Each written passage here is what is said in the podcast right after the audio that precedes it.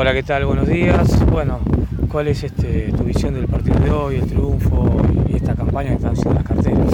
Eh, en primer lugar, bueno, fue un partido muy sufrido para nosotras. Eh, queríamos bajar la pelota y a veces se nos hace un poco difícil, eh, más siendo locales. es un poco el objetivo que tenemos, hacernos fuertes acá y hoy se nos costó un poquito, pero cuando lo lográbamos creo que notábamos las diferencias, los espacios ellas se hicieron fuertes también y bueno, sufrido pero entró. Bueno, muchísimas gracias. ¿eh? A ustedes, gracias.